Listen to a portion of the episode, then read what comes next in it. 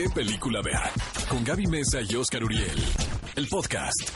El clásico de esta semana es un peliculón loco loco. de la ¡Uh! década de los 90, 1996. Una versión cinematográfica de esta poderosísima obra de teatro titulada Las Brujas de Salem. Ya se había llevado en- a, a otras versiones, sobre todo en televisión. Y lo que hace grande este texto es que sigue siendo de una urgencia apabullante, ¿no?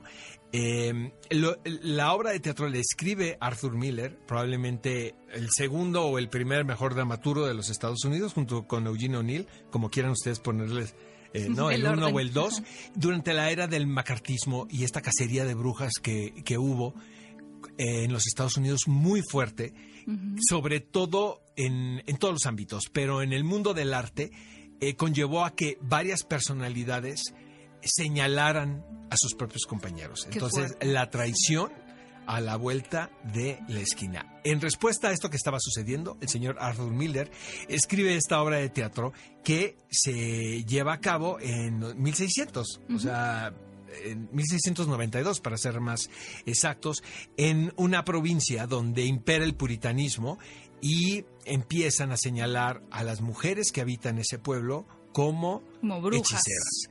Pero lo que realmente está pasando, hay una histeria colectiva, Mm. como nosotros comprenderemos de repente en redes sociales de andar señalando gente. En quien eh, poder vertir como nuestro odio, ¿no? De pronto buscando un o chivo sea, expiatorio. Lo que es apabullante es que no ha cambiado absolutamente No, nada. nada. Siento que la película, si la ven ahora, amigos, este, se van a llevar esa grata sorpresa. Tienen el encaso tremendo. El señor Daniel Day-Lewis, quien caracteriza a un carpintero.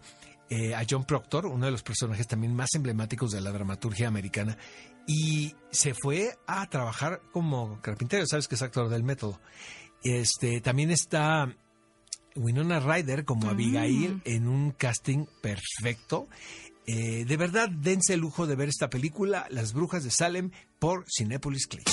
Ve a Cinépolis y utiliza el hashtag ¿Qué película ver?